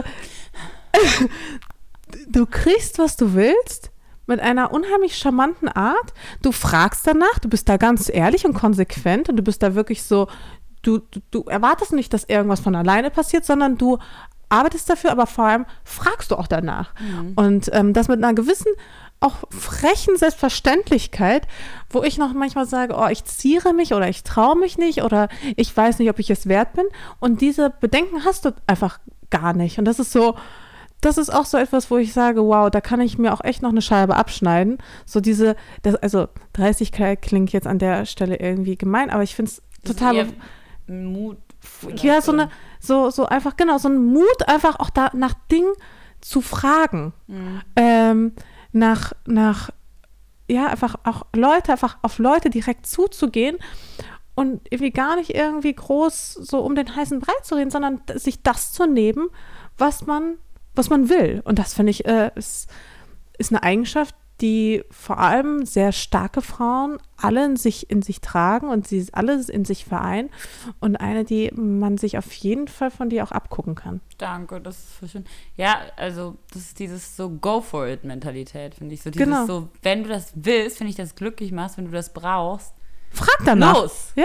Dann äh, äh, Also gar nicht arbeite so- hart danach, Ja. frag Leute na, danach, ähm, beweg dich in die Richtung. Voll.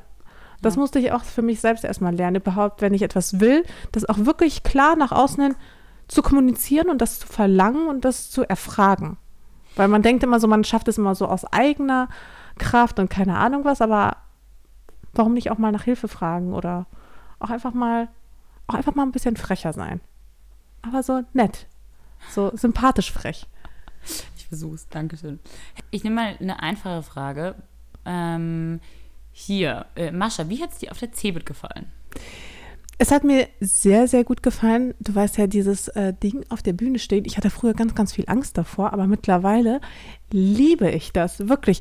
Stell mich auf die Bühne und lass mich über irgendein Thema plaudern. Es macht mir unheimlich viel Spaß und auch ähm, auf der CeBIT hat es total viel Spaß gemacht. Und ich glaube, was ich gerne auch in Zukunft machen würde, wäre auch mehr so in so eine Workshop-Richtung zu gehen, in so eine äh, Consultant-Richtung. Das macht unheimlich viel Spaß und ich würde mich auf jeden Fall freuen, wenn wir vielleicht ähm, nächstes Jahr zusammen auf der CeBIT sind und über das durchaus wichtige Thema Podcast sprechen, weil ich finde ja, Podcasts sind einfach unheimlich unterschätzt. Mhm. Ähm, ich hätte auch große Lust auf Cebit. Vielleicht. Ähm, Ja, lieber CeBIT. Wir, wir fragen einfach mal ganz frech danach. Genau. Wir, Nächstes Jahr. oder ne? nicht wir, vielleicht fragt der Olli mal danach. Ne, wir Genau. fragen quasi durch den Podcast. ma- Machen. Genau. Okay, dann haben wir hier noch. Ähm, Gibt aber super viele, auch Republika und sowas, da kann ich mir das auch sehr gut vorstellen. Wie habt ihr es am Anfang eurer Karrieren geschafft, immer stets motiviert zu bleiben, auch wenn es vielleicht manchmal schwierig oder harzig, kenne ich gar nicht das Wort, voranging? Und wie viel Unterstützung hattet ihr von eurem Umfeld? Würde mich sehr freuen über Antwort, bla bla bla. Fang Von du an. Aurelia. Also am Anfang, ich muss ehrlich sagen, äh, am Anfang war es echt nicht easy. Ähm, wir waren in München, ich habe nebenbei studiert, ähm, hatte damals auch noch vor, mein Studium abzuschließen.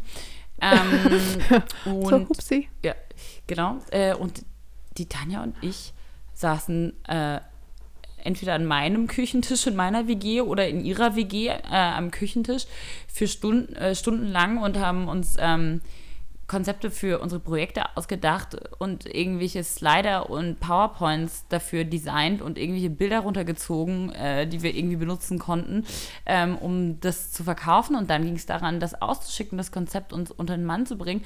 Und dann haben wir rumtelefoniert und das ganze Netzwerk, was wir haben an Brands, haben wir uns selbst aufgebaut, haben wir uns ähm, er googelt oder erfragt oder durchtelefoniert und nach Verantwortlichen gefragt und dann pro Tag hunderte von E-Mails äh, ausgeschickt und nachgefragt, wer hat Bock und ähm, uns getroffen mit Leuten, ganz viel geredet darüber, so kann man sich fast gar nicht mehr vorstellen, fast vor fünf Jahren, warum sind Influencer, warum sind Blogger wichtig, warum kann das ein Teil von einem PR-Werkzeugkasten sein.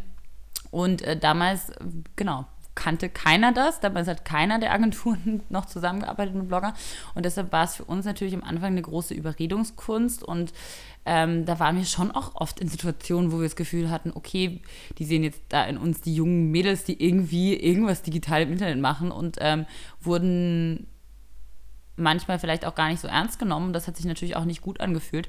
Und damit muss man erstmal umgehen lernen. Damit muss man erstmal lernen, hey, aber ich glaube daran und ich glaube auch, ihr braucht das und ähm, das dann stark und selbstsicher verkaufen können. Und dann natürlich war das auch am Anfang viel Learning by Doing und dann ist man aufgeregt und dann denkt man sich so, oh, kann ich das wirklich? Und was ich, was ich da erzähle und das, Gott sei Dank hat sich dann eben alles rausgestellt. Natürlich können wir es und ähm, aber ja, am Anfang war es hart und wir haben auch tatsächlich, wir haben nie Investoren gehabt. Wir haben immer nur unser eigenes Geld und unsere eigene Zeit äh, investiert und, und mal Geld von Tanjas Eltern geliehen, was wir dann irgendwann zwei Jahre später zurückgezahlt haben.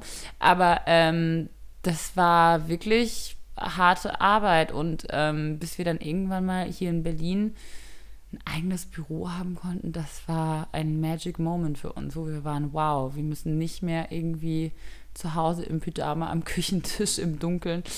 Und gerade die Tanja hat am Anfang, muss ich sagen, die hat ganz schwer auch aufhören können zu arbeiten. Die war wirklich eine, die hat, ich bin dann gegangen irgendwann, äh, weiß ich nicht, 21 Uhr, 22 Uhr und die hat nachts weitergeschrieben und E-Mails gemacht und ähm, wo ich echt sagen musste, so, ey, wir brauchen Pausen. Und wir haben am Anfang fast keine Pausen gemacht. Wir haben am Anfang alles, das soziale Leben komplett alles runtergeschraubt. Also wenn meine Eltern auch irgendwo zu Besuch waren, dann war es so, hey, also ich arbeite bis 20 Uhr und danach können wir vielleicht was machen. Also es war wirklich, am Anfang haben wir alles komplett reduziert.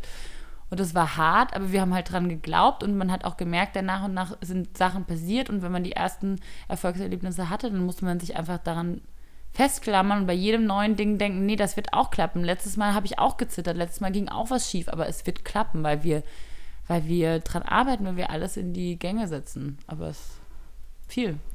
Aber ich glaube, ich kenne keine Erfolgsstory, die am Anfang super leicht war. Ich glaube, immer wenn man wirklich auch langfristig Erfolg haben will, muss man auch am Anfang hart dafür kämpfen. Also es, na gut, vielleicht, vielleicht gibt es schon einige Fälle, aber grundsätzlich muss man davon ausgehen, dass einem nichts geschenkt wird und dass man immer hart arbeiten muss. Und ich kann jetzt nicht sagen, dass ich jetzt am Anfang meines Blogs enorm hart gearbeitet habe, aber auch das lag auch eher in der Natur der Sache, weil ich gar nicht wusste, dass ich äh, später was damit anfangen würde. Mhm.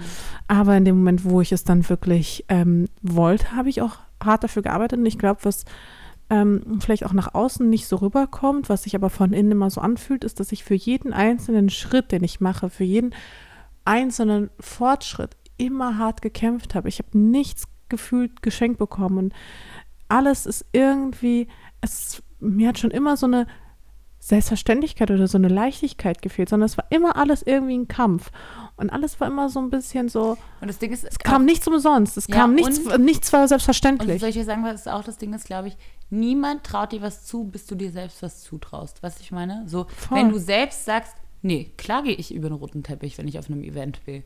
Und dann, weißt du, beim fünften Mal sind die so, ja klar geht Mascha über den roten Teppich. Genau. Aber am Anfang musst du diejenige sein, die sagt, ich stelle mich jetzt dahin, keiner kennt mich, vielleicht fotografiert mich keiner, aber ich stelle mich oh, jetzt dahin. Genau, und über diese, diese Scham einfach hinauszuwachsen und zu sagen, okay, ich stehe jetzt auf dem roten Teppich, alle äh, gucken sich fragend an, niemand fotografiert einen, das ist so ein richtiger Walk of Shame. Richtiger Walk so of richtiger Shame. Walk of Shame am Anfang.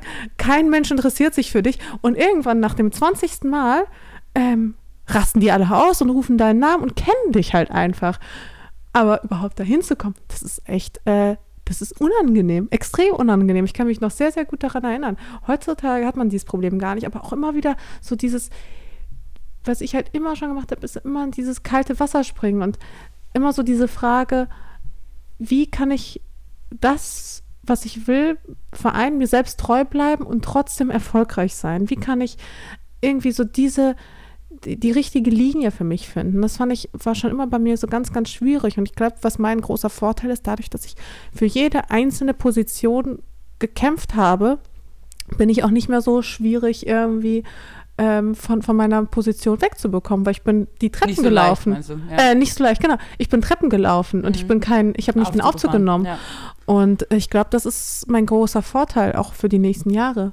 Aber was sind jetzt, wenn du darüber nachdenkst, was waren die Dinge, die dich motiviert haben? Ich glaube schon, dass es ähm, so auf jeden Fall muss man dafür sorgen, dass man wenigstens kleine Erfolgserlebnisse hat. Also wenn man sich nur die groß, größten Aufgaben setzt und man weiß, man muss jetzt erstmal zwei Jahre da rein investieren, bis man irgendwas davon sieht. Also ich finde es schon, ist wichtig, dass man auch auf dem Weg dann so sich auch kleine Ziele ab und zu setzt und sagt, das und das will ich jetzt, ich will jetzt einen richtig guten Artikel schreiben, der Leute berührt. Okay, das ist schon mal ein Goal. Weißt du, was ich meine? So, Total, nicht, aber da muss nicht gleich das Ziel sein, boah, ich will mindestens 50.000, 100.000 Follower, so, sondern so Step by Step, was sind denn meine Goals? Was ist für mich ein Erfolgserlebnis? Ich will gute Sachen abliefern. Total, aber das Ding ist ja auch, da musst du auch mit kleinen Sachen auch zufrieden sein.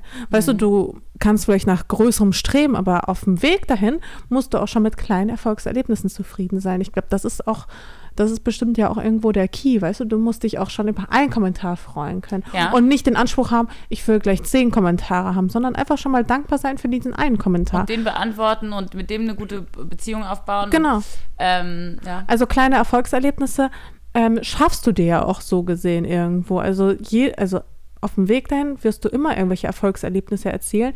Du musst sie aber auch als solche erkennen und sie auch als solche zu schätzen wissen. Und dankbar dafür sein, ja. Und, und daraus dann Kraft schöpfen für den nächsten, für den nächsten Schritt. Und ich glaube auch immer, was manchmal auch das Problem ist, ist so ein zu krasser Perfektionismus. Also ich bin ehrlich ganz froh, dass wir am Anfang teilweise naiv waren und uns da einfach rausgestellt haben, mit weiß ich nicht was für Outfits und Sachen, ja, also oder auch teilweise mit was für Content. Aber es irgendwie, wir haben nicht so viel darüber nachgedacht und das war auch gut so. Weil ich glaube. Ja, aber der Anspruch wächst ja auch einfach mit der Zeit. wächst Weißt du, mit deswegen. der Zeit sowieso, aber wenn du anfängst schon mit dem Perfektionismus und erst da was rausstellen willst, wenn es perfekt ist, wir alle werden nie Dinge 100%, also nie große Ideen, viele große Ideen, alle 100% perfektionieren und zu Ende bringen. Das, dafür ist der Mensch einfach nicht gemacht und ich glaube, es ist einfach wichtig, dass man da auch die richtige Balance findet zwischen Perfektionismus und seinen Ansprüchen und dem, was man schafft.